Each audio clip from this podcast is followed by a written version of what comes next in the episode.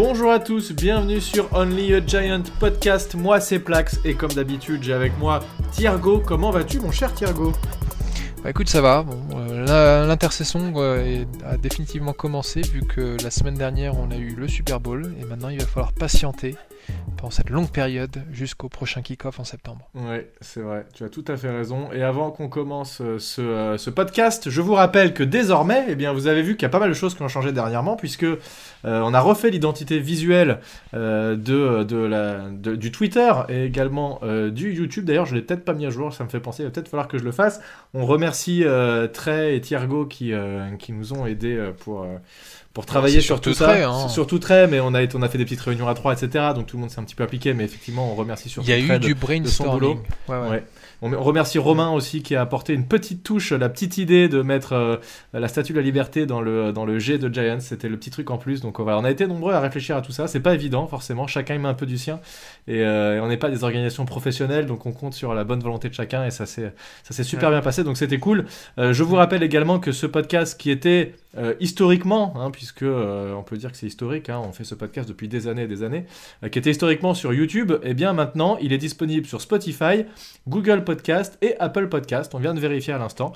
Donc euh, vous pouvez nous retrouver un peu partout. Et ceux qui, euh, je les comprends, qui disaient que c'était un peu chiant d'avoir que de la vidéo parce que c'est vrai que sur YouTube, dès que tu coupes la vidéo, et eh bien tu n'as plus accès au son. Donc ça c'était un peu relou. Et eh bien maintenant, vous n'avez plus d'excuses. Voilà.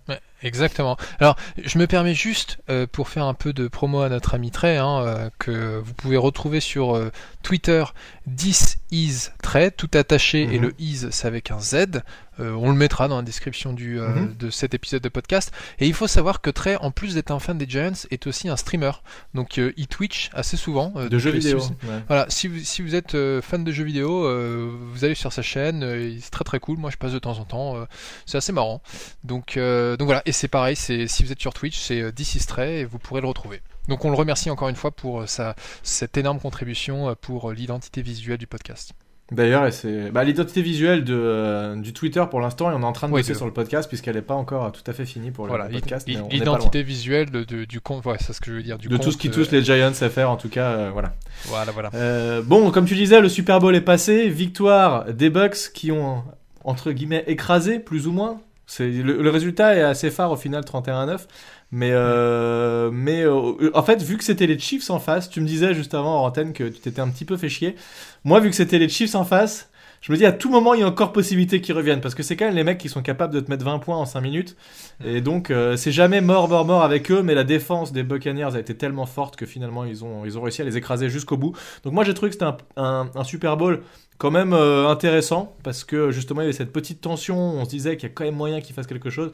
Mais globalement c'est vrai que les Buccaneers ont quand même dominé Ouais, j'ai jamais vraiment eu cette impression qu'il y avait moyen que les, ah les Chiefs puissent revenir, puisqu'en fait, c'est là qu'on a vu vraiment tout l'intérêt d'avoir une ligne offensive solide. Hein, et euh, moi, ça m'a fait euh, un peu sourire de voir euh, les médias s'empresser de trouver des excuses à Patrick Mahomes, qui sont tout à fait légitimes, hein, des excuses de dire bah, Patrick Mahomes ne pouvait absolument rien faire, il a passé son temps à, à courir dans tous les sens et à envoyer des passes dans des, dans des positions ce qui est plutôt vrai.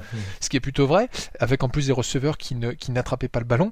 Et là, j'ai envie de dire, oui, c'est Eli Manning depuis 2011. Enfin, bon, bref, j'ai pas envie de ramener ça au Et c'est aussi Daniel Jones depuis, euh, depuis l'année dernière. Mais euh, en tout cas, euh, la prestation défensive des Bucks, elle a été excellente. Il n'y a rien à dire.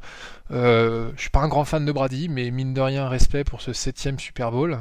et il y a quand même deux TD qui, qui sont allés vers Gronk et un troisième mm. vers Antonio Brown. Donc c'est assez drôle de se dire que ces personnes qui a priori n'étaient plus en NFL sont revenues au sommet de la NFL.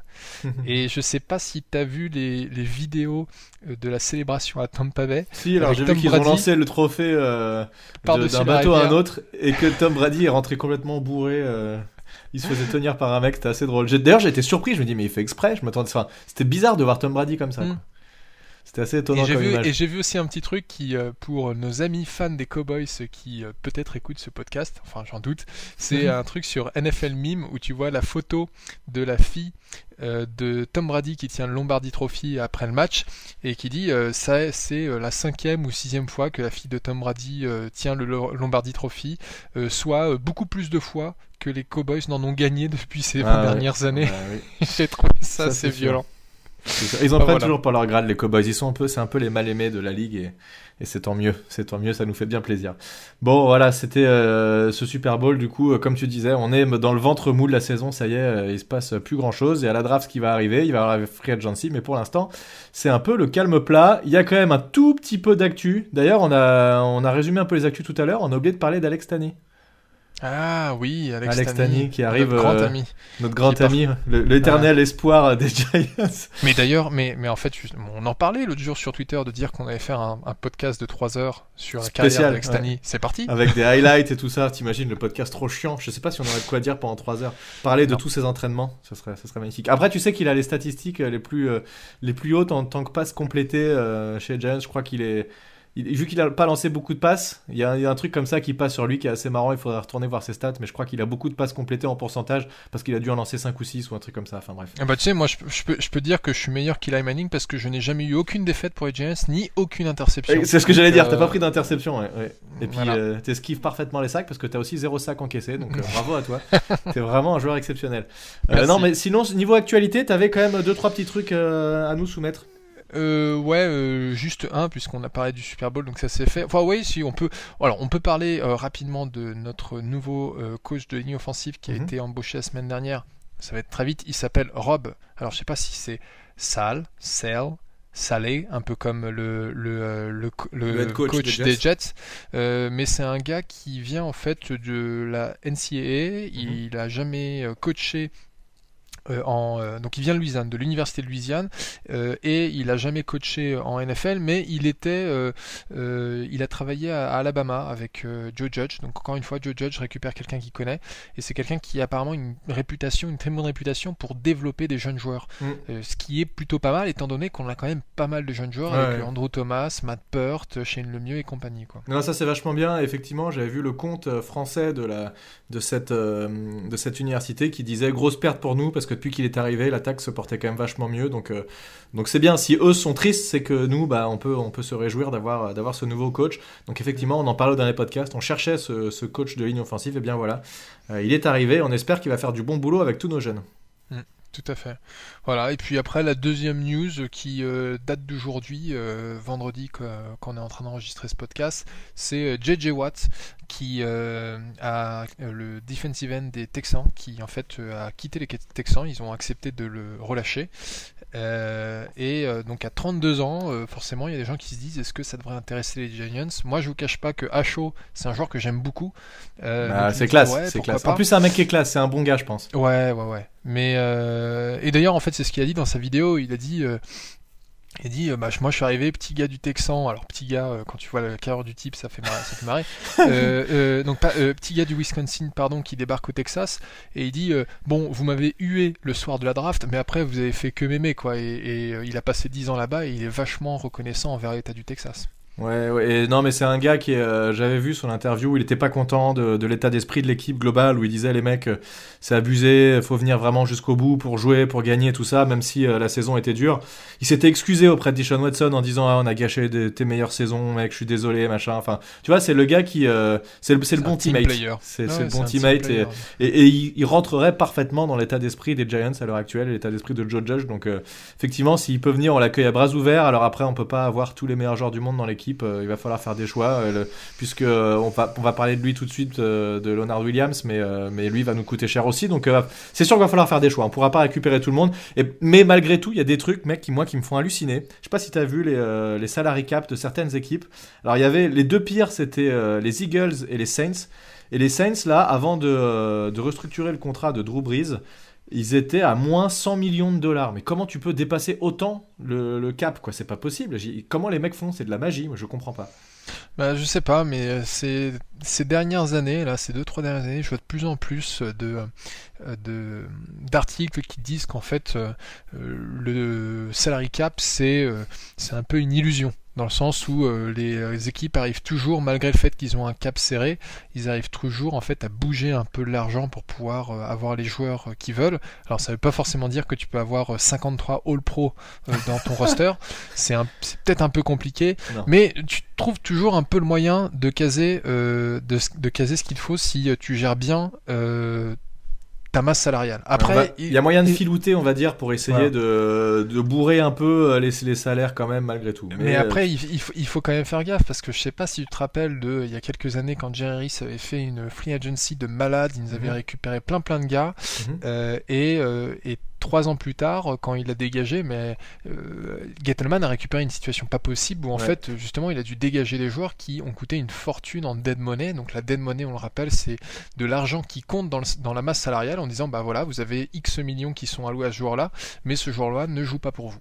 Donc euh, c'est quand même assez handicapant. Ouais, tout à fait. Mais effectivement, il a réussi à assainir la situation. Nous, on, est, on, flirte avec. Euh, à la fin de la saison, on flirtait avec le, le salary cap, la limite, mais on était toujours, on était toujours bien. Et, euh, et, surtout, on n'a pas des contrats. En fait, ce qui est le pire, c'est euh, des contrats long terme avec des salaires qui font qu'augmenter jusqu'au bout. Et ils ont ça beaucoup au basket aussi. Avec des joueurs qui, sur les 2-3 premières années, ça vaut le coup. Puis les années 4-5, le mec commence à être vieux, il produit moins, mais il est payé encore plus que ce qu'il était les années 1-2-3, tu vois. Donc ça, c'est des cas où finalement, c'est du c'est comme la politique actuelle, c'est on vise les deux ou trois ans euh, à venir et puis on verra bien ce qui se passe dans quatre ans. On sait qu'on se met un peu des bâtons dans les roues, euh, on hypothèque un peu l'avenir, mais tant pis parce que euh, ce qu'on veut c'est des résultats tout de suite. Mm. Donc donc là les Giants pour l'instant sont pas du tout dans ce mode-là, ils sont plus en mode gestion correcte. Donc voilà, il faudrait pas qu'on craque sur des mecs comme ça à mettre des salaires pas possibles et, le regretter plus tard. Surtout qu'à 32 ans, t'as pas envie de donner un contrat de 5 ans quoi. Ah oui, c'est sûr. Voilà. Bon, écoute, je te propose qu'on passe aux notes de la défense. On avait fait l'attaque au dernier podcast il y a deux semaines. Donc, euh, donc comme la semaine dernière, je vais te lister les joueurs euh, poste par poste. Et puis, si jamais j'oublie quelqu'un, n'hésite pas à me, à me dire. Euh, donc, note A, B, C, D. Pas de, e, pas de E, évidemment. et tu vois, et tu vois comme la semaine... suffisamment dit la dernière fois, hein? Oui, j'ai été bien relou, je sais bien. Mais comme la semaine dernière, d'ailleurs, en fait, euh, euh, pour le dernier podcast, j'avais pris la peine de réécouter notre podcast de début de saison pour voir ce qu'on s'était dit. Là, je ne mhm. l'ai pas fait. Ah. Et j'ai encore une fois oublié de, de, mettre des notes, donc je le ferai en direct. Eh ben, très bien. Euh, mais bon, c'est pas très long à mettre des notes, hein. il faut pas non plus 5 heures de réflexion. Donc, Ok, bon, alors on va, on va commencer par la ligne, on va commencer par le poste de défensif tackle, l'intérieur de la ligne. Et le meilleur de tous nos défensifs tackles que les Jets étaient contents de nous refourguer et qu'on a été bien content de récupérer. Leonard Williams, je lui ai mis. Alors j'hésitais entre A et A, mais en fait, il y a. Quelques joueurs qui ont été vraiment, vraiment impactants dans cette défense, qui, euh, qui est passée de l'une des pires défenses à une défense top 10, donc euh, c'est quand même pas rien. Et, je lui ai mis A+, à Leonard Williams, parce qu'il fait la meilleure saison de sa carrière en NFL, et que euh, et, n'y a plus de débat, en fait, sur est-ce qu'il faut le resigner ou pas. le débat était valable il y a un an, maintenant c'est terminé, tout le monde, je crois que tout le monde veut le resigner, quoi. Ouais, ouais, ouais. Alors, euh, euh A, A+, oui, euh, pourquoi pas. Je dirais A. pour juste rappeler ses stats, hein, 16 matchs, 12 titularisations, et donc il a marqué 11,5 sacs, 30 QB hits, 57 plaquages, donc 14 pour perte. Euh, une passe défendue, un fumble recouvert et il a participé à 73% des snaps défensifs. Donc vraiment une, saison incroyable pour Leonard Williams. Et euh, ouais, tu disais tout à l'heure, ça va nous coûter cher, mais je pense que ça en vaudra la peine parce que c'est un joueur qui euh, va sur ses 27 ans. Hein. Et il est encore très jeune, c'est ça, c'est ça que c'est ce que j'allais dire. Il, est encore très très jeune. Alors Leonard, Leonard Williams a quand même fait une, une, réflexion en fin de saison en disant, vous savez, pour moi, ça n'a jamais été une histoire d'argent, j'ai été drafté un peu haut, donc je me suis fait de l'argent très très euh, rapidement, euh, très tôt dans ma carrière, mais c'est plus une question de respect. Donc, en fait, quand tu le traduis, c'est quand même un peu une histoire de, d'argent, parce que, parce que s'il n'a pas l'argent, il va considérer qu'on ne le respecte pas. Euh, après, moi, je suis aussi du genre à dire que les joueurs euh, de NFL, ils peuvent avoir leur carrière qui s'arrête à n'importe quel moment, donc ils ont intérêt à récupérer autant que possible quand ils le peuvent. Mhm. Euh, donc, j'en voudrais certainement pas à Leonard Williams de, de, chercher à être très très gourmand. bien entendu, on va pas lui filer 40 millions, hein, mais non, ça va viser les 20, quoi je pense, je pense qu'il va, il va dire je vais être payé autant qu'Aaron Donald. Il va y avoir euh, quelques discussions. On va dire bon, ok, t'es bon, mais t'es pas Aaron Donald. On va te donner un peu moins qu'Aaron Donald, et puis ça va tourner autour de 19-20 millions. Mm. ouais, ça devrait être quelque chose comme ça. Et donc, il est plus jeune, Leonard Williams, que Dalvin Tomlinson, euh, qui est notre deuxième défensif tackle phare. On en a trois, en fait, des défensifs tackles qui sont vraiment bons. Dalvin mm. Tomlinson, je lui ai mis note de B, parce qu'il a été quand même un petit cran en dessous, mais c'est quand même un mec qui est. Ça, ça frise le A, parce que euh, il a peut-être pas des stats aussi flashy, mais euh, c'est un mec qui fait du boulot de tranchée, quoi. Tu vois, c'est le genre de mec qu'on voit pas, mais quand tu l'enlèves, par contre, euh, tu sens qu'il y a un truc qui manque. Donc c'est quand même une pièce importante et, c'est les discussions qui reviennent en ce moment beaucoup, c'est comment on va faire pour garder ces deux joueurs-là parce qu'il avait son contrat rookie Tomlinson mais que ça arrive à la fin. Ouais, ouais, ouais. Alors Tomlinson, 16 titularisations euh, pour le coup, tous ces matchs. Hein. 4 passes mm. défendues, 3,5 sacs euh, encaissés, enfin euh, pris, 10 quarterback hit, 49 plaquages, 8 TFL et 60%, des snaps défensifs. Donc en effet, un cran en dessous euh, que Leonard Williams, mais il faut aussi voir quelle est sa position sur la ligne. Hein. Il, est beaucoup, il est généralement beaucoup plus à l'intérieur que Leonard Williams, qui lui va être sur le côté, euh, entre le et le, euh, et le tackle, alors que pour moi, Tomlinson, il est plutôt entre le guard et le centre. un peu à la Dexter. Oui, oui, il est plus à l'intérieur de la ligne que le donc, donc, en fait, ces postes-là, à l'intérieur de la ligne, tu as euh, euh, naturellement un peu moins d'opportunités euh, mm. de d'atteindre le quarterback. Donc c'est pas parce qu'il a moins de sacs qu'il fait un moins bon boulot. Au contraire, je pense qu'en fait, tu as tout un tas de statistiques invisibles qu'on ne voit pas. Le fait d'être en train de bloquer deux hommes de ligne rien qu'à toi tout seul, c'est un job énorme. Quoi. Oui, quand tu te prends un double team dans la tronche, de toute façon, c'est de, base, par définition, ça devient compliqué d'aller saquer le quarterback. Mais il faut aussi comprendre que le, boulot des gars, c'est pas toujours d'aller saquer le quarterback. Parfois, c'est d'être en contain, de, de lire les mecs, tu vois, qui bloquent, mais ils lèvent la tête, ils regardent ce qui se passe à droite à gauche, où est-ce que mm. va le QB, je drive les mecs, je les pousse à droite à gauche. Donc c'est pas toujours dans leur, dans leur, enfin, dans leur consigne d'aller saquer le quarterback. Donc euh, mm. c'est pas étonnant. Et, le boulot qu'on qui, qui, sort pas dans les stats et reste quand même extrêmement intéressant euh, de ce que fait mm. Tomlinson. Et d'ailleurs, Dexter Lawrence qui vient juste après, c'est un peu le même genre de boulot. C'est presque plus des nose tackles finalement. Des gars qui vont se retrouver en temps stack au centre ou qui vont être vraiment entre le centre et, et le garde dans les vraiment l'intérieur de la ligne au maximum. Et c'est des gars qui vont se manger beaucoup de double team donc euh, c'est c'est des gars de l'ombre pour moi, mais Dexter Lawrence aussi, il, est, lui pour le coup il est très jeune parce qu'on l'a drafté il y a deux ans euh, et il est aussi extrêmement bon. C'est un mammouth le gars. Euh. Ouais, il va avoir 23 ans. Alors justement, je pense que euh, le fait que Dexter Lawrence soit aussi jeune, ça va peut-être permettre de mettre un peu la pression sur Tomlinson en mode où les Giants pour très bien lui dire bon écoute, nous déjà notre priorité c'est Leonard Williams, ça tout le monde le sait, même toi.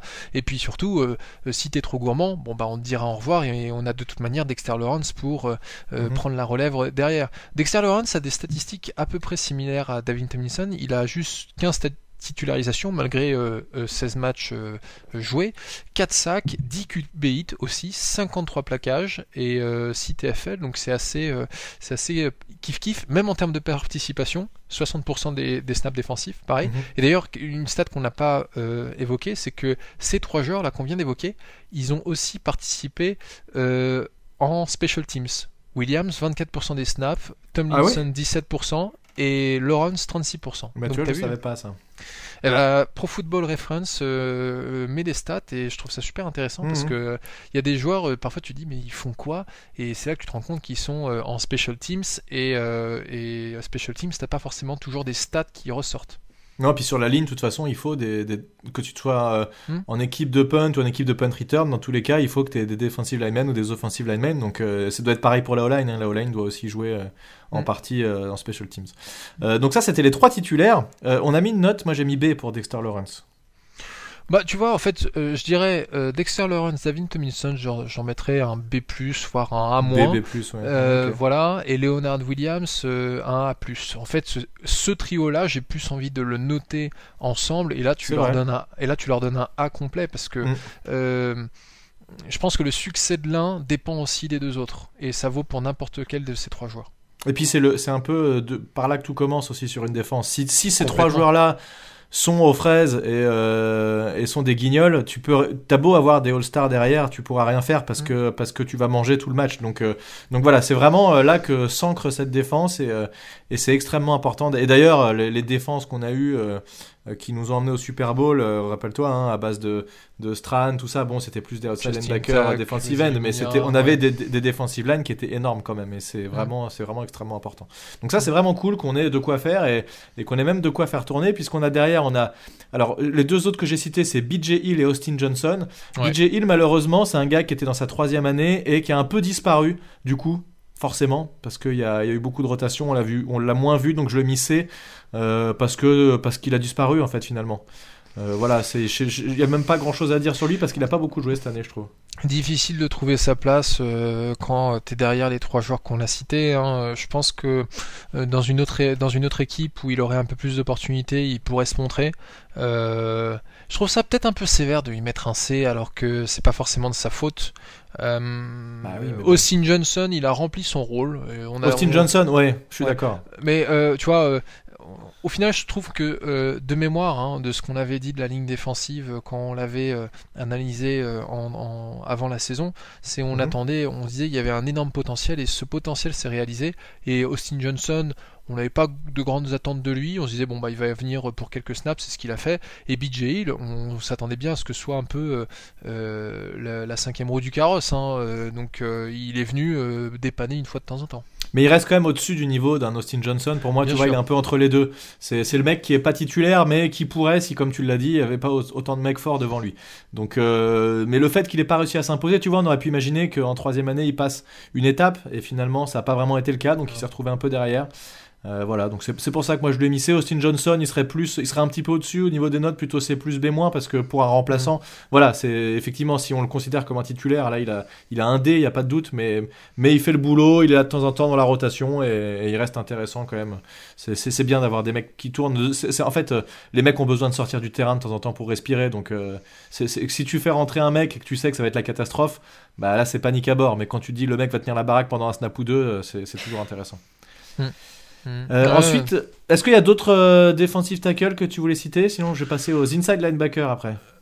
Euh, on peut citer rapidement deux, deux, trois gars qui ont vraiment eu des participations anecdotiques. Tu vois, il y a Jabal Shard qui a fait. ah, mais attends, ça c'est plutôt, il est plutôt en outside. Hein. Il est considéré comme outside sur le site des Giants. Bon, et sinon, il y a R.J. McIntosh qu'on a drafté ah en, fin, de, fin de draft 2018 qui bah n'a rien fait. Donc lui, je pense qu'il. C'est du practice squad. Il hein, va partir. Euh, mais euh, ouais, bah sinon on passe au linebacker.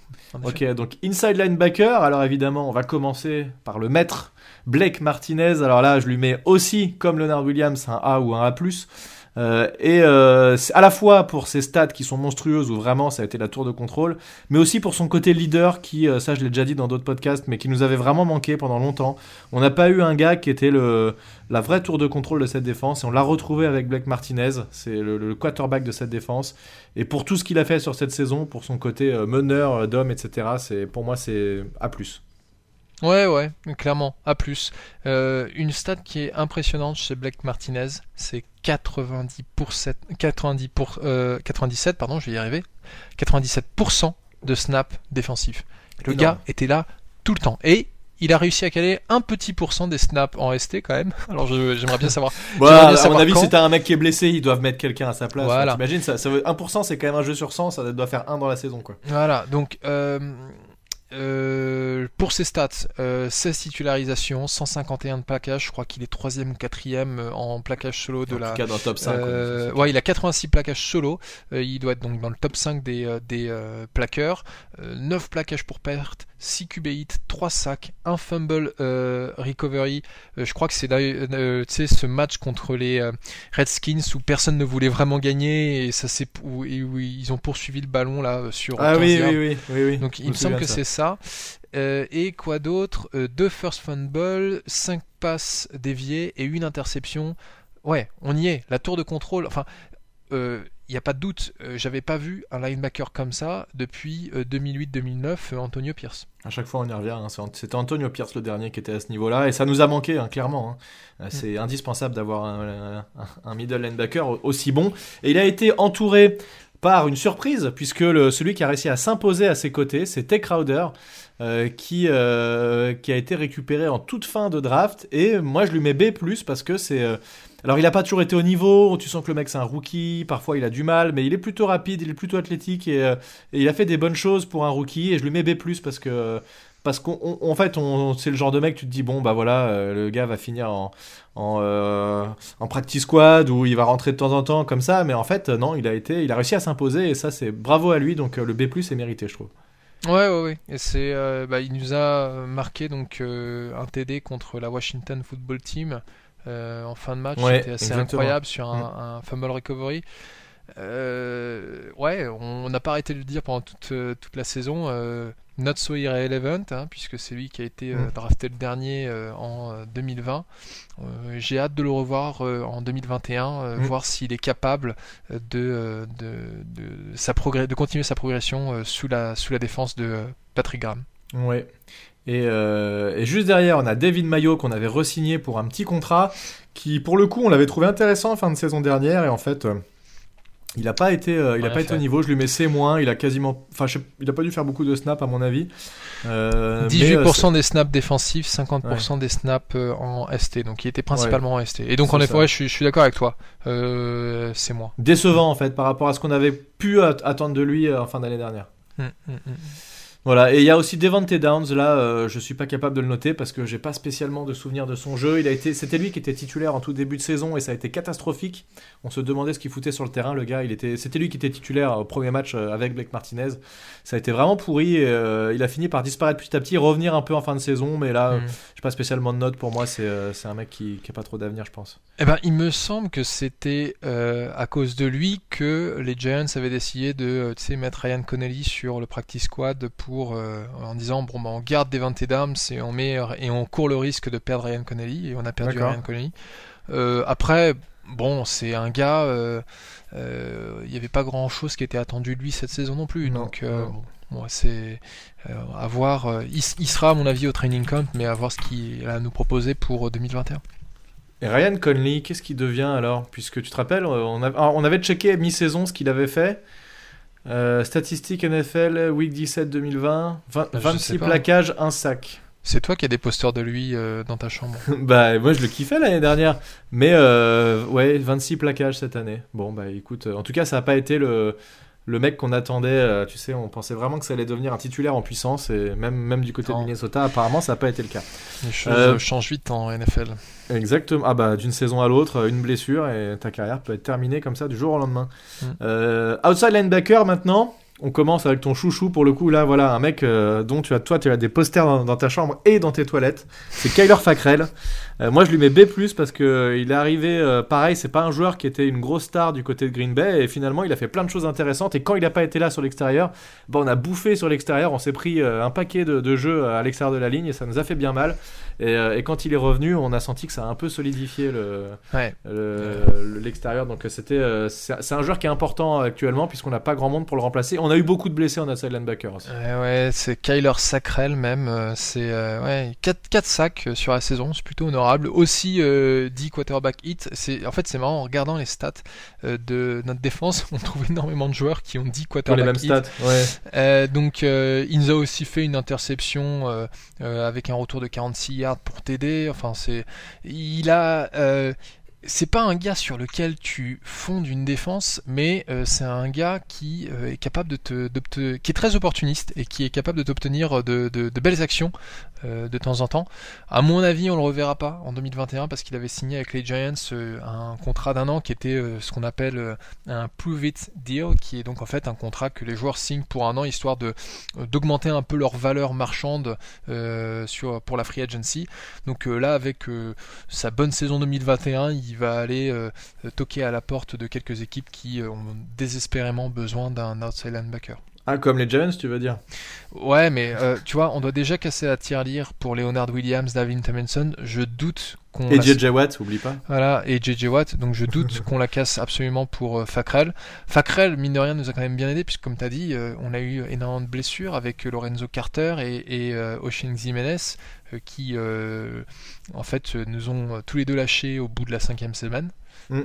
Et on comptait sur eux pour mettre des sacs. Et je me souviens, j'avais j'avais fait une analyse, je, sais, je crois que c'était pour, euh, pour TD Actu, où j'avais dit que euh, le succès de notre défense passerait par euh, ces jeunes outside linebackers, à ce qu'ils seraient capables de mettre la pression sur le QB. Ils se sont blessés tous, tous les deux très vite.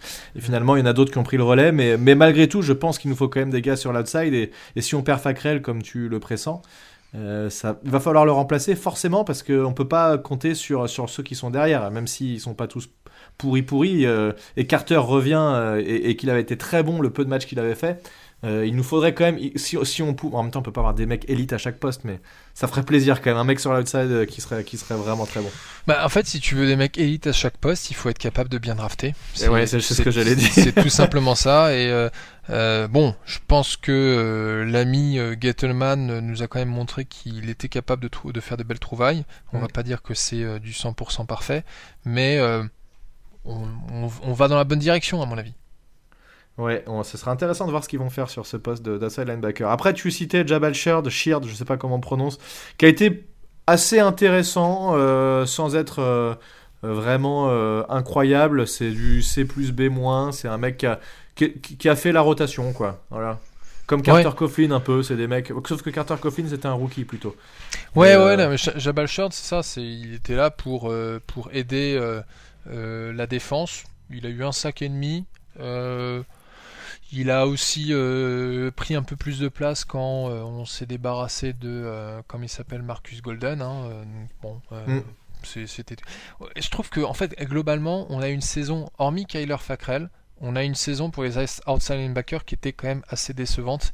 Et je crois qu'on se l'est déjà dit, c'est euh, nos, nos, deux besoins principaux, c'est playmaker offensif euh, au poste de receveur et un edge rusher.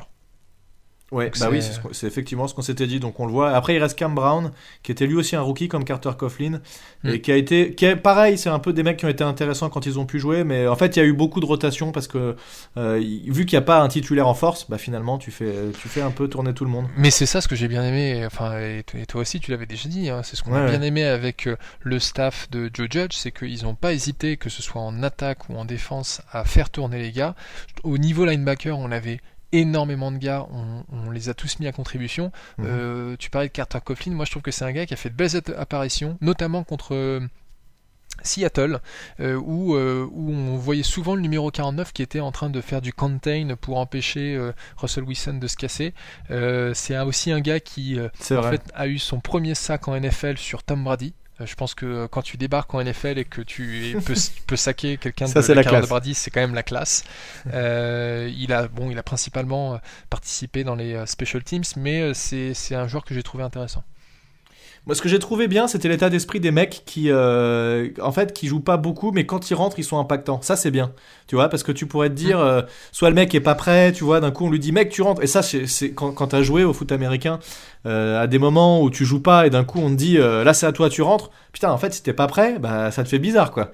Tu passes de, je suis en train de me les cailler parce qu'en plus, quand tu joues en France, tu joues en hiver, il fait froid, etc tu te les cailles et d'un coup on te dit tu rentres, oh putain, alors là faut que tu sois prêt dans ta tête et, c'est dans une moindre mesure, c'est les mecs c'est quand même des professionnels, mais mais il y a quand même ce petit effort psychologique à faire et les gars, t'as l'impression qu'ils sont toujours prêts en fait, que le coaching staff fait ce qu'il faut pour que les mecs soient prêts à rentrer et, euh, on n'a jamais vu ou très rarement des gars perdus sur le terrain. Ça c'est alors que alors qu'il y a deux ans c'était c'était le classique, le mec perdu que c'est pas ce qu'il fait, qu'il laisse une zone toute vide, ça on l'a pas vu.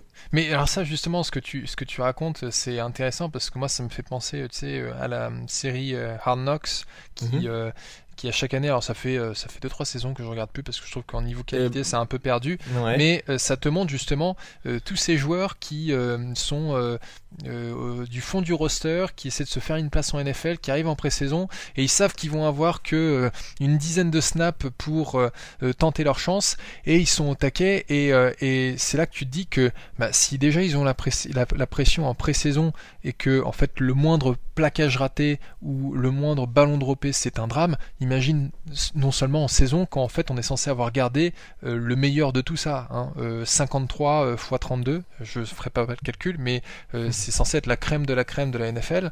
Euh, et, et, ouais, j'imagine bien que si tu arrives sur le terrain, que tu es paumé et que tu sais pas quelle est la couverture à faire ou tu sais pas quelle route tu dois tracer. Et, que tu pas psychologiquement prêt, surtout que si pas dans le match, c'est ça qui est dur en fait, c'est de regarder les mecs jouer et puis d'un coup c'est à toi d'être acteur, donc il faut psychologiquement te mettre en mode je joue et c'est à moi de jouer. Ça, c'est pas, c'est pas évident. Euh, donc outside linebacker, euh, le poste clairement qui euh, a le plus souffert dans notre, dans notre défense. on passe au cornerback avec là encore un A+, puisque James Bradbury, je ne voyais pas quoi lui mettre à part un A+. il a été A++. Le, A++, ouais, c'est le mec qui a su loquer tous les receveurs, il a fait le boulot, il a fait des interceptions, il a des passes type enfin pas typées mais il a comment on dit? Dévié passe, ouais, passe déviée, voilà. Il ça, je crois qu'il a, il a mené la NFL sur cette stat-là. Donc le mec a été, a été notre meilleur cornerback et un des meilleurs cornerbacks de, de la NFL cette année. Ouais, non, ouais, sans aucun doute. Hein, il était Enfin, quelle signature de la part euh, de euh, Gettelman encore. Hein, c'est euh, mm. alors c'est ça ce qui est en fait difficile et je pense qu'on s'est déjà posé la question. Alors il me semble que toi tu avais répondu Blake Martinez, mais aujourd'hui je ne sais toujours pas te dire qui est le MVP défensif entre Leonard Williams, Blake Martinez et James Bradbury. moi j'avais mis Martinez. Parce que Martinez, pareil, 93% hein, des snaps défensifs joués et il en a joué 21% en, en special teams. Donc Ouais, euh, c'est. Et regarde ces mecs-là en plus, Martinez et Bradbury, c'est des mecs qui ont des contrats à 10 millions l'année, hmm. un contrat sur 3 ans et, euh, et qui sont euh, des signatures de euh, l'intersaison précédente. Hmm. Donc ça, ça, a vraiment fait step up notre, notre défense à un point assez impressionnant. Quoi. Hmm. On, a, on a loqué certains postes où on était vraiment faible et là, il n'y a plus de doute sur quel est le titulaire. Bah, du coup, ça, ça, ça, nous permet de faire une belle transition vers le CB2 parce que il n'y a, y a, pas de doute sur James Bradbury et je pense qu'en effet, on peut dire A++, mhm. c'est largement mérité. mais niveau CB2, ça a été compliqué hein, cette année. Bah c'est oui, ça a été compliqué. On a longtemps cherché, on a pas mal fait tourner. Finalement, celui qui s'est imposé, c'est Isaac Yedom, qui euh, qu'on avait récupéré. Je crois qu'on avait tradé un, tour de draft, un quatrième ou cinquième tour. Je sais plus ce qu'on avait fait. Bref, on avait récupéré dans une autre équipe et, euh, il a su petit à petit euh, faire le boulot parce que malgré un ou deux matchs assez catastrophiques, finalement, lui aussi a su élever son niveau de jeu et, euh, et a s'imposé comme euh, en tout cas le moins mauvais des joueurs sur le, à l'opposé de Bradbury. Donc, euh, donc je lui mets quand même, tu vois, un B- finalement parce que parce qu'il n'a pas abdiqué malgré ses mauvais premiers matchs et, et c'était pas autant un problème qu'on aurait pu le penser au début. En tout cas, si on peut le formuler comme ça. Non, non, c'était, il y a eu des hauts et des bas. mais bon, je J'aimerais bien, enfin, tu vois, par exemple, j'aimerais bien qu'on puisse éventuellement récupérer un Sam Bill pour 2021. Euh, ah, mais on sait pas ce qu'il donne, ce mec, il a jamais joué. Euh, Quasiment. Ouais, euh, il a quasiment jamais joué. Il a été blessé quand il est arrivé, après il a pas joué, après il a opt-out. Enfin, c'est. Oui, mais justement, c'est quand même un gars qui est un haut choix de draft. Oui. on pourrait espérer qu'il y ait là un potentiel de, de, pour venir seconder et remplacer, enfin seconder Bradbury et du coup remplacer Yedom, parce que Yedom, ça reste quand même assez irrégulier. Donc c'est plus un gars à qui je mettrais, allez, un C+. Ouais. Moi, je reste sur euh, B- pour. Euh, bon, après, ça reste quasiment la même chose, mais pour vraiment sa progression et il soit battu jusqu'au bout, qu'il ait finalement réussi à s'imposer. En tout cas, c'était euh, clairement moins mauvais que ce qu'on avait, avait l'an passé. Et surtout, ce qui était vraiment meilleur, c'est notre, notre cornerback intérieur, Darnay Holmes, le rookie de UCLA, qui là, je lui mets un B parce que c'était pas toujours évident au tout tout début et il a vraiment lui aussi progressé tout au long de la saison. Euh, c'est un rookie, c'est pas facile, c'est un poste euh, à l'intérieur qui, qui, est vraiment pas simple. Il a fait un excellent match contre, euh, contre les Cowboys où il y avait, on paniquait en se disant là là les Cowboys ils ont trois receveurs élites, comment on va faire?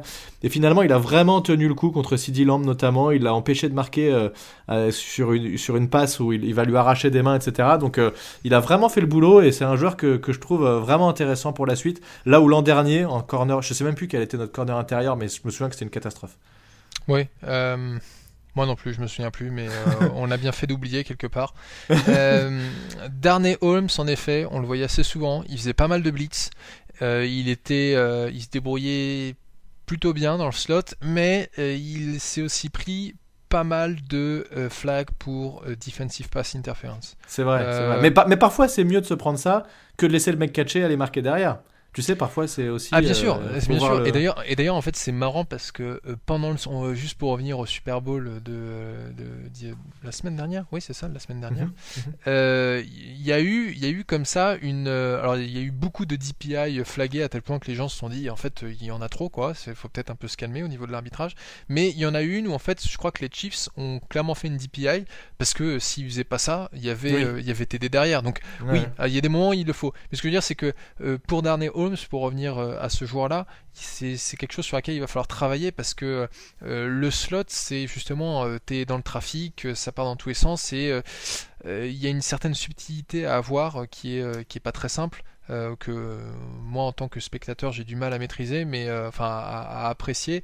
Mais j'imagine qu'en effet à jouer ça va être encore plus compliqué, donc facile à critiquer de quand tu es assis sur ton canapé mettre, mettre en pratique, c'est autre chose, mais euh, je compte bien sur, euh, sur le, staff de Judge pour euh, travailler sur ça. Mais tu l'as dit aussi, il, est, il a blitzé pas mal et, et, il a été assez physique. J'ai vu une vidéo de lui c'était je sais plus contre quelle équipe où il va au blitz, c'est un running qui arrive pour l'arrêter et il le défonce, il le met sur le cul et il va attraper le quarterback derrière. Enfin, c'est il sait être physique quand il faut Holmes et euh, c'est un mec que j'apprécie bien. Moi, je trouve que c'est pareil, c'est le gars positif qui va faire des jeux, qui, a l'air d'être content d'être là. Euh, voilà, c'est c'est un mec que je suis content d'avoir dans la rotation en tout cas et, qui fait le boulot à l'intérieur, je pense qu'il n'y a pas de raison, euh, tant qu'il se blesse pas, de, de regarder ailleurs. Et d'ailleurs, euh, le dernier que je mets en cornerback, c'est. Alors, en fait, sur le site des Giants, ils ont euh, certains joueurs en cornerback, certains joueurs en DB, donc j'imagine que quand ils les mettent en DB, c'est qu'ils estiment qu'ils peuvent aussi jouer safety. Julian Love, moi je le mets plutôt en cornerback parce que s'il a joué en safety pendant la saison, finalement, là où il a été le meilleur et là où il a joué en fin de saison, c'était en cornerback 2, et il a été extrêmement bon. Et du coup, euh, je pense qu'il y a de l'avenir sur ce joueur. Il n'avait pas trop été testé en tant que cornerback 2. Finalement, en fin de saison, il a joué un peu et on s'est rendu compte, tiens, mais en fait, ce mec, c'est joué cornerback 2, incroyable. Hmm. Et donc, euh, voilà, je pense que c'est un gars qui peut faire des choses euh, sur, sur les années à venir. Et je lui mets un B parce que c'est pareil, c'est un mec qui a fait quand même des rotations à droite à gauche, qui a été plutôt convaincant quand il a joué. Il a joué safety, il a joué corner, il a joué intérieur. Enfin, il a fait un peu de tout, donc c'est un mec que j'aime bien aussi. Ouais, ouais, sa polyvalence l'a quand même pas mal aidé. Euh, c'est, euh, je sais pas où est-ce qu'on en est dans son contrat, s'il a encore euh, beaucoup d'années, mais clairement il y a, enfin il y a une bonne base sur laquelle on, peut construire. Hein. Faut pas non plus oublier que cette saison c'était la première saison dans le système de Patrick Graham, donc tout n'était pas parfait. On a quand même vu une progression tout au long de l'année, mm. mais je m'attends clairement à ce que 2021 soit une meilleure année que 2020. surtout si cette bah, fois ils peuvent avoir un véritable euh, programme d'intersaison. Oui, hmm. exactement. Euh, et donc il nous reste les safety, avec en tête notre strong safety Jabril Peppers qui euh, a enfin montré tout son potentiel après ce trade. En fait, plus, plus ça avance, plus le trade d'Odell Beckham paraît intéressant. Et Jabril Peppers, je lui mets un A aussi. Alors pas A+, parce qu'il n'est pas au niveau d'un Bradbury, d'un hmm. Leonard Williams, je pense. Mais ça reste un joueur très bon. Euh, qui fait largement le boulot et euh, en, niveau technique, je le mets pas, pas en tant que leader, mais au niveau technique et vraiment euh, en, en, jeu pur et en capacité intrinsèque, je le mets au-dessus de Logan Ryan et je lui mets un A en fait. Voilà. Ouais, ouais, complètement. Un A. Il est physique, il, est, il, il, couvre plutôt bien aussi, ce qu'on n'avait pas avec Landon Collins. Mm. donc voilà, à part A, je vois pas ce qu'on peut, ce qu'on peut lui mettre. À je, je, dirais un A, c'est un gars, il a fait 82% des snaps défensifs une interception, un fumble forcé, un fumble recouvert, 11 passes défendues, 2,5 sacs, 91 plaquages, dont 8 pour perte. Enfin, il était partout sur le terrain, le mmh, numéro 21, mmh. on le voyait partout, et, euh, clairement, euh, et surtout, c'est un leader défensif, euh, au, même titre que. alors que tu vois, je vois plutôt un, Bradbury comme étant quelqu'un de plutôt pas réservé, mais moins expressif sur le terrain. Oui, je suis d'accord avec toi. Tu vois plus un Martinez ou un euh, Jabril Peppers, tu vois, même un Leonard Williams, je trouve pas que ce soit quelqu'un qui la ramène énormément sur le terrain. Non, mais ça, ça dépend de. Tout le monde est pas, euh, va pas être un leader euh, hum. à mener les gars. Hein. Après, c'est vrai que c'est plutôt Blake Martinez et Jabril Peppers dans ce rôle-là. Je suis d'accord hum. avec toi. Ouais, donc voilà, donc il remplit tout à fait ce rôle-là. et bah, le, Logan Ryan à ses côtés, j'ai trouvé que ça marchait plutôt bien. Il nous a, il nous a quand même permis de, de, gagner quelques matchs. mais c'est un peu, par contre, Logan Ryan, j'ai l'impression que c'est un peu le cerveau quand même et de, et de ce qui est ressorti, c'est que c'était vraiment un, il disait un, un, étudiant du jeu, mais ça se dit pas trop en français. C'est un mec qui, qui est qui un, un rat de, voilà, un cérébral. Ils disent aussi un rat de, de vidéo, tu vois, ou de, de salles vidéo, les mecs qui vont passer plein de temps à analyser les équipes adverses. Et, euh, et, comme je t'avais dit à un moment, en fait, il, interrogeait ses coéquipiers, genre, s'il se passe ça et ça, tu fais quoi? Ah, ok, bon, c'est bon, tu, tu connais la réponse, très bien, mais voilà, t'avises pas de, de, ne pas connaître ton jeu. Et, euh, et, on a besoin de mecs comme ça qui, qui vraiment, lui, pour le coup, c'est euh, un peu le, briscard de, de l'équipe, quoi. Il est là depuis longtemps, la NFL, il connaît sur le bout des doigts, il sait ce qu'il faut faire, il connaît le, le playbook par cœur, et, et, et j'aime bien avoir un mec comme ça. Après, dans le jeu, je l'ai pas trouvé euh, incroyable, mais il est là, il est là, euh, là où, où, il faut quand il faut. Euh, voilà, c'est ça reste un joueur très très solide. Mais tu vois, c'est c'est comme un Kyler Fackrell. C'est pas quelqu'un sur sur lequel tu vas construire tout à secondary, mais c'est un joueur qui est opportuniste. alors je sais pas si Facrel est justement quelqu'un de très cérébral mhm. comme, comme un Ryan, mais en tout cas, Ryan, euh, je le vois comme un, second couteau qui euh, rend de bons services. C'est, pas un titulaire euh, sûr, c'est aussi plus qu'un backup. Bah là, cette année, il était titulaire puisque McKinney était blessé. Non, mais bien sûr, mais je pense qu'on va continuer, à mon avis, on va continuer à le voir dans une rotation. Et euh, initialement, on l'avait, il était décrit, enfin, il était euh, présenté comme cornerback quand il est arrivé dans l'équipe. Mhm, Finalement, il a mhm. joué safety. Ça m'étonnerait pas que euh, Patrick Graham essaie de le mettre à différents postes. D'ailleurs, kudos pour Raph qui avait dit attention, mettez-le plutôt en safety qu'en corner et et il avait annoncé ça en tout début de saison et voilà, il s'est pas trompé et c'est ce que Graham a fait. Donc peut-être qu'il a le niveau de Patrick Graham en tant que coordinateur défensif. euh, Xavier McKinney, donc lui n'a pas suffisamment joué pour qu'on lui mette une note, mais il a été intéressant quand il a joué en fin de saison et je l'ai trouvé extrêmement euh, vif et rapide et euh, et euh, souvent, ce que les mecs disent, c'est qu'en fait, il y a une stat, tu sais, au 40 yards dash, à quelle vitesse tu joues, mmh. à quelle vitesse tu cours, mais il y a aussi à quelle vitesse tu joues. Et je trouve que ça, c'est un mec qui joue à une vitesse incroyable. Et quand il voit le ballon partir, euh, il va tout de suite au bon endroit au bon moment. Et, et sur les matchs où il a joué, les deux trois derniers matchs, euh, le mec faisait la réception et il avait directement McKinney dans la tronche. Très instinctif, ouais. Très instinctif, exactement. Et il fait une interception aussi sur euh, un toute fin de, dernier match de la saison qui, qui scelle le match contre, les, Cowboys. ouais. Donc mm. c'est un, un, joueur que c'était décevant de ne pas le voir plus et qu'il soit blessé. Mais je pense qu'il peut, il peut être vraiment intéressant sur les saisons à venir. Deuxième tour de draft comme l'année dernière, donc vaudrait mieux qu'il soit, qu'il soit bon. Ouais, ouais, ouais, c'est, euh, ça promet hein, pour 2021. Je trouve mm. vraiment qu'on a une escouade défensive euh, globalement qui. Euh, si seulement on se trouve un vrai pass rusher, on est bien. Ouais, en fait, c'est, c'est, tu vois, on n'a pas forcément d'avoir des big stars dans les squads de linebacker, puisqu'on a déjà Blake Martinez qui remplit ce mm. rôle-là, mais mm. un pass rusher en linebacker qui, qui sait mettre de la pression de manière constante, euh, ça, ça nous aiderait énormément, ça c'est sûr. Ouais, mm. tout à fait. Après, il reste Nate Ebner, mais qui venait des, Patriots, mais il, était, il, a surtout joué en special teams, donc euh, on pas avait grand chose à dire sur lui. Ouais, ouais, on, l'a vu parfois en safety et on avait un peu peur. On était, euh, pourquoi est-ce que tu le mets sur le Bah, en fait, c'est, ouais, parfois quand il joue avec trois safety. Ouais, voilà. Et d'ailleurs, peut-être avant de conclure, on peut mhm. juste passer en revue rapidement le special teams parce que on l'a pas fait la dernière fois déjà? Non, on l'a pas fait, mais oh, quoi ah. que peut-être on l'a fait. Je crois qu'on l'a fait en deux secondes. Ah, on avait dit euh, A pour Graham Gano et qu'est-ce qu'on avait dit pour le punter? Je sais plus. Bon, pareil, hein, du bon boulot. Ok, non, mais c'est parce qu'en fait, moi, sur mon Excel, vu que tu sais que j'ai toujours mon Excel, euh, j'avais mis les special teams sur la, la, même feuille que la défense. Donc, D'accord. Oui, oui, mais on avait dit ça et finalement on en avait parlé. Je me souviens enfin du.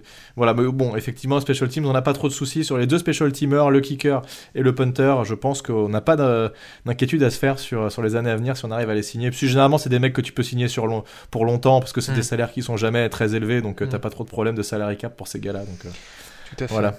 Ok. Bon. bon, bah voilà, on a fait le tour. J'ai oublié personne. Euh, moi. Je, trouve que tu, m'as pas noté sur cette saison, euh, malgré une progression constante et euh, une envie de bien faire. On sent que Graham Gano t'a bien coaché. Graham Gano. N'importe quoi. Patrick Graham t'a bien coaché tout au long de la saison et que, et que t'as été remplaçant, mais quand t'es rentré, t'as fait du bon boulot et ça, c'était tout à ton honneur. Mm. Euh, le prochain podcast, ce sera sur quoi? On s'était prévu quoi? Je ne me souviens plus. Euh, moi non plus, mais je. Prévision de la draft, je crois. Euh, non, peut-être pas. ah, de la free agency. De la free agency, c'est-à-dire que bon, la free agency, elle est prévue pour mi-mars. alors, on va peut-être pas prévoir euh, qui on va signer tout de suite, mais je pense que la première étape, ce serait au moins de discuter euh, des joueurs qui sont en fin de contrat, de mhm. qui il faudrait qu'on garde, qui il faudrait qu'on laisse partir, et éventuellement qui il faudrait qu'on cut, parce qu'il faut bien savoir qu'il y a des joueurs qui sont toujours sur contrat, mais qui ne seront pas forcément avec nous en 2021 parce que leur contrat est trop lourd à supporter. Voilà. Et donc on va sortir la boule de cristal et on va essayer de, de faire en sorte d'imaginer ce qui va se passer la saison prochaine. Euh, on arrive à la fin de ce podcast. Merci Thiergo euh, d'avoir été là comme d'habitude, fidèle au poste. Merci à tous de nous avoir écoutés et on vous dit à très bientôt sur Only a Podcast. À plus tout le monde. Ciao Ciao ciao